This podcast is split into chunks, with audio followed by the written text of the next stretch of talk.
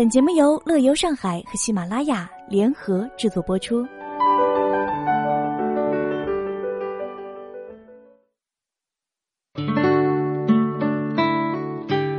车行在杨浦路上，过秦皇岛路码头不久，就有一排恢宏相间的欧式建筑映入眼帘。风格一致的两三层楼，清水砖墙嵌以红砖腰线，同色围墙，周围墙身压顶，置叠缺口，连绵不绝数百米，如同一座巨大的英国中世纪城堡，映衬着里面大片碧绿的草坪，非常的华丽壮观。这里究竟是哪里呢？这就是杨树浦水厂，这一座跨越了三个世纪的水厂，也是杨浦滨江优秀工业建筑的典范。杨树浦水厂是上海，也是中国第一座自来水厂，已经有了一百三十多年的历史。杨树浦水厂建成于一八八三年，它位于杨树浦路八百三十号，建成后为远东最大的自来水厂。它南临黄浦江，占地面积十八万平方米，日供水能力达到了一百四十八万立方米，是上海乃至全国历史最为悠久的现代自来水厂。建筑的外形为英国传统的城堡形式，二零一三年被列入了第七批全国重点文物保护单位。一栋栋古式城堡述说着一段段令人难忘的古堡故事，它将继续散发出青春的活力。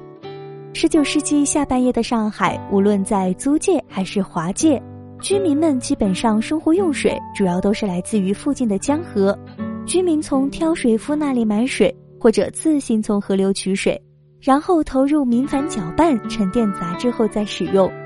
一八八零年，英商成立上海自来水股份有限公司，并于次年在黄浦江边建造了自来水厂。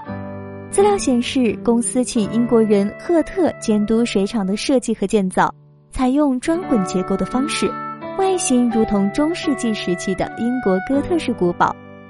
一八八三年的六月二十九号，水厂落成，举行放水典礼，还是时任北洋通商大臣的李鸿章拧开的阀门。走在杨树浦水厂内，随处可见上面标有“一九零二”“一九三五”等年代字样的建筑。但是风格呢都是一致的。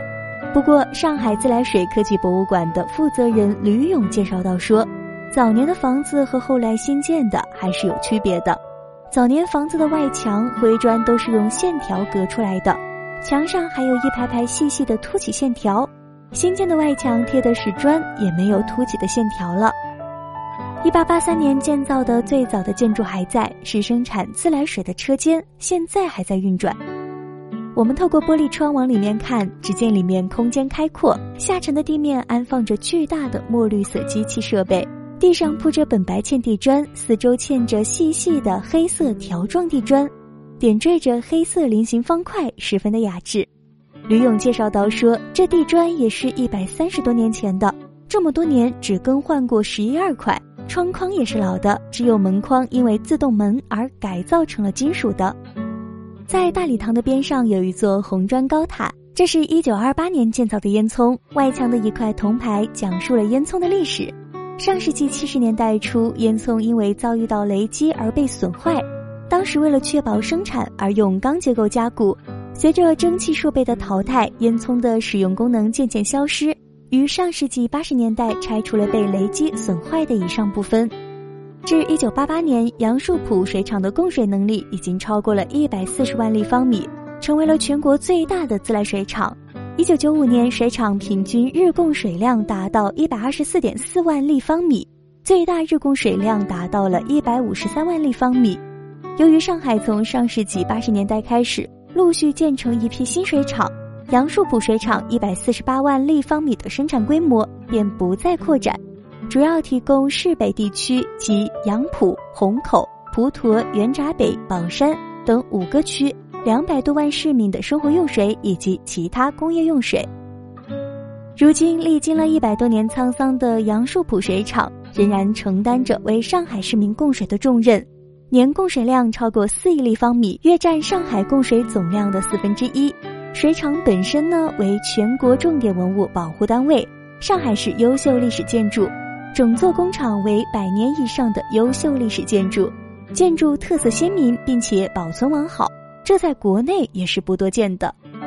杨浦滨江的最大特色呢，就是百年工业的文明底蕴，历史文化丰富，工业文明遗存众多。据统计，杨浦滨江段有各类各文物保护单位和文化保护点八十五处，包括杨树浦水厂以及上海工部局、上海煤气公司、沪江大学历史建筑群等市级文物保护单位。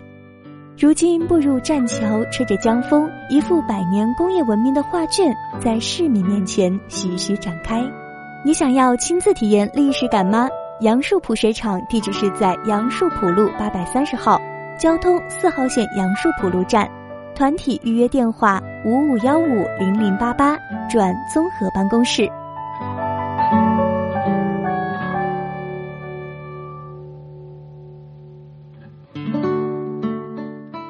如果您对本节目感兴趣，或者想要查看原文，可以关注我们的微信公众号“乐游上海”，就可以了解到更多内容。